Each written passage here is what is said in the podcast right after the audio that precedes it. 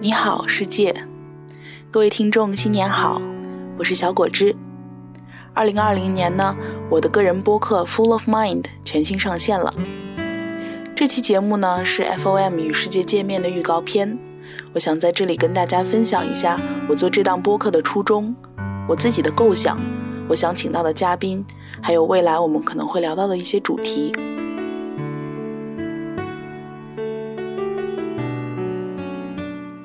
二零一九年，其实我参与制作了不少播客，从第一次客座 By Coffee 和主播 Milkshake 杨去讨论极简选择开始，然后到折耳根播客和折耳根以及各位朋友们聊生活、聊爱好，再到工作当中，其实去年我也做了一档嗯播客形式的读书会节目。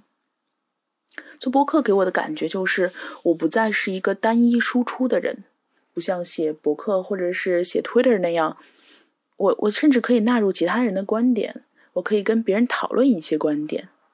这种在认同和张力之间创造出来新的内容，是让我觉得非常兴奋的。这些内容，而且是我在动笔的时候可能没有办法想到的内容。这种不确定性，我觉得是博客在录制和完成过程当中最美的部分。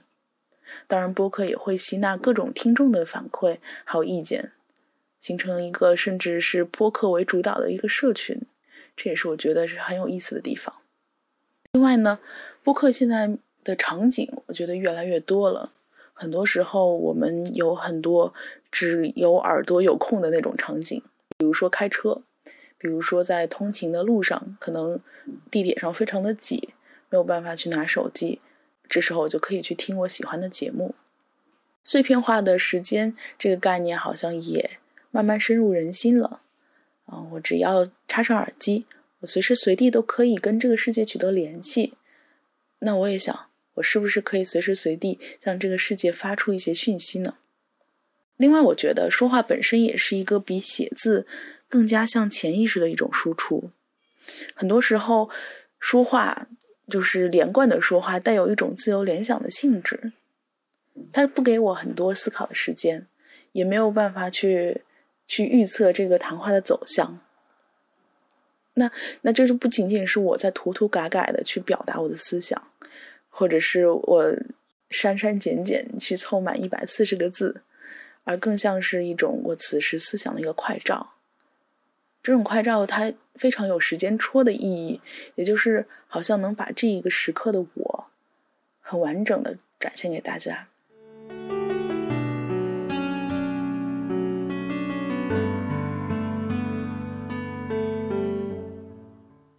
那我自己想做一档自己的播客呢，其实除了以上我对播客的感情以外啊，还出于一个很偶然的因素。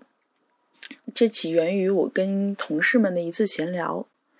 有一天呢，我跟同事就不知道怎么聊起来，就是朋友圈里的老同学这个话题。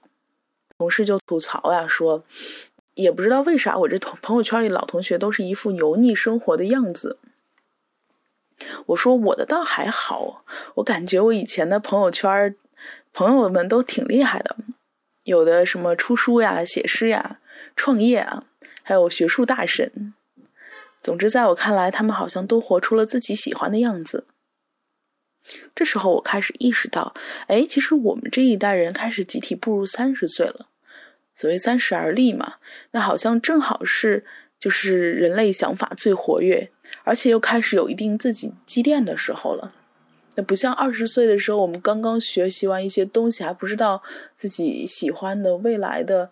想要去从事和研究的地方在哪里？也更不像十几岁的时候，虽然我们思维非常活跃，但是我们思想积淀比较少，我们对人类社会已经有的现成的知识的了解比较少。所以三十岁应该是一个好时候，应该是一个集体智慧大爆发的时候。这个观点在我十一月份在三番和旧友见面的时候更加坚定了。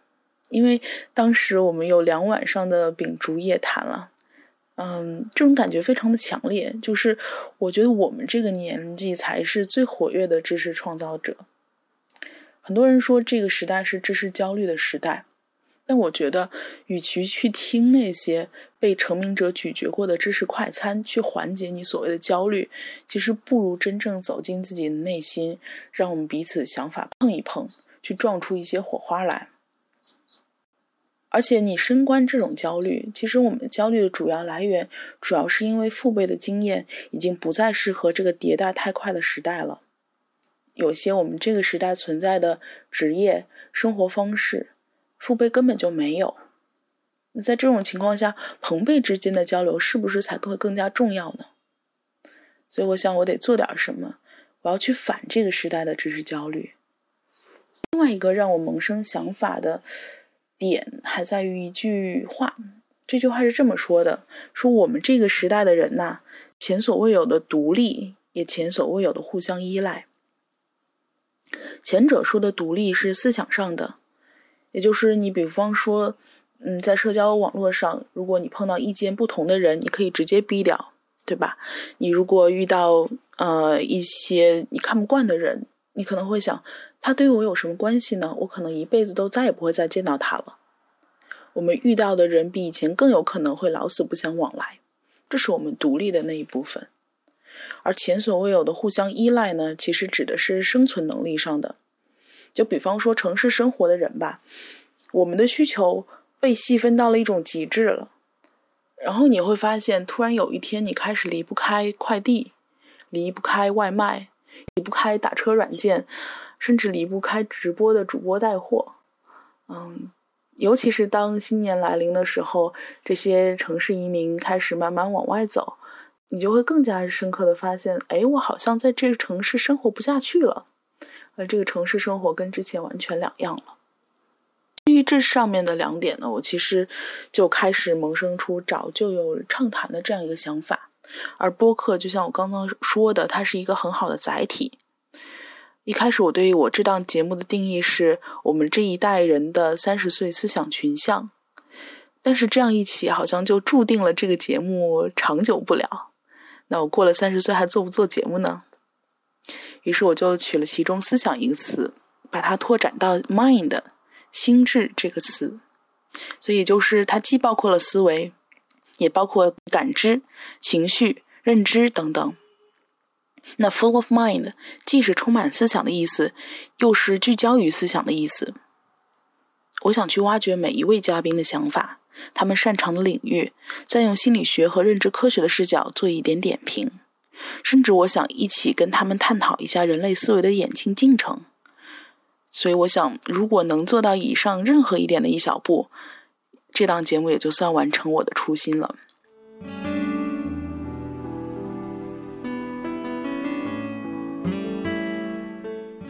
自己对节目的构想，嗯，是可以每一期都请一位嘉宾来对谈，在跨界闲聊的过程中呢。挖掘嘉宾们擅长的领域，我也会加入一些心理学方面的现象解释啦。当然，我希望不会出现太多的毒鸡汤，或者那些不靠谱的疗愈类的内容。比如，我想我可能应该不会太多的去提到“原生家庭”这个词。嗯，虽然它是一个现象解释的东西，但是它的理论根本没有完备。而且，就算我提到它，又有什么用呢？好像把所有问题都可以归嫁于它，但是事实上这些问题还在，我们没有办法真正把那些问题修通。有一段话，其实在我的学习心理学的过程当中，对我还是挺有帮助的。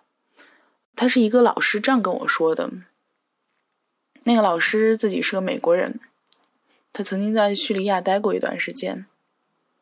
他在叙利亚的时候，跟一位教授一起在咖啡店喝咖啡。那个时候正好太阳落了下来，他看到落日，看到咖啡，看到眼前的这位异族的朋友，突然觉得世界是非常美好的。虽然在他们旁边可能就是战火，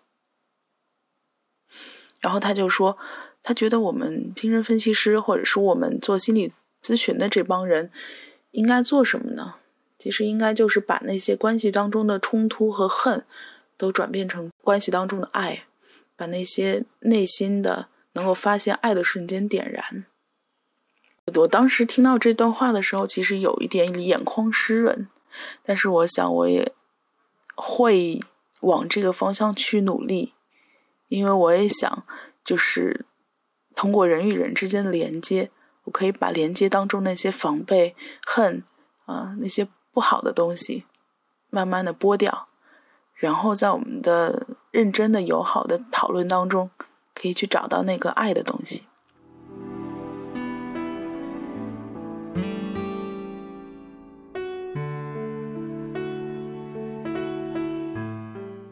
然后我们最后来说一说嘉宾吧。可能听这一期节目的朋友会想，那正式的节目会是什么样的呢？我会请一些什么样的嘉宾来入驻呢？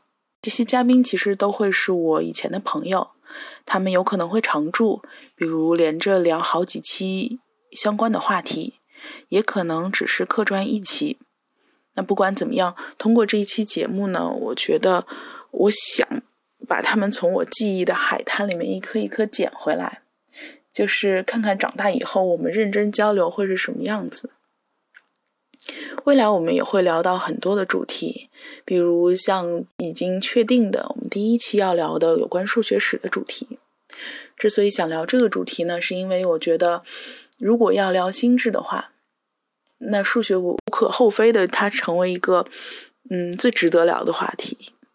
因为其他的，包括情绪，或者是感知，这些都是可能我们跟动物一起共享的东西。有研究说，小鼠都会有抑郁症，但是数学这个东西，呃，动物只能跟我们分享数数这一部分，它没有办法跟我们分享初等的代数、几何，更没有办法跟我们分享之后的那一系列的所谓人类智慧的结晶。那这一部分的思维可能只属于人类，它为什么那么独特呢？人类思想当中那些逻辑的部分、那些理性的部分，啊，是占据我们思维多少程度呢？它是怎么演化而来的呢？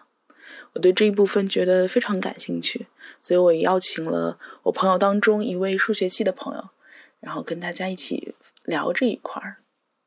我可能说的也不是特别的专业，那。我们分享的也可能只是浅尝辄止，不会说到太深奥的数学的内容，但是希望，希望在对人类思维进程的讨论当中，能够迸发出一些有意思的东西吧。那行，那下期的预告也基本上有了。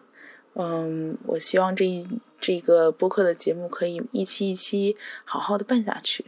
然后也希望能够有更多的听众喜欢我们的节目，喜欢我这种跟你们长谈的方式。那今天这期节目就到这里，我们下期再见，拜拜。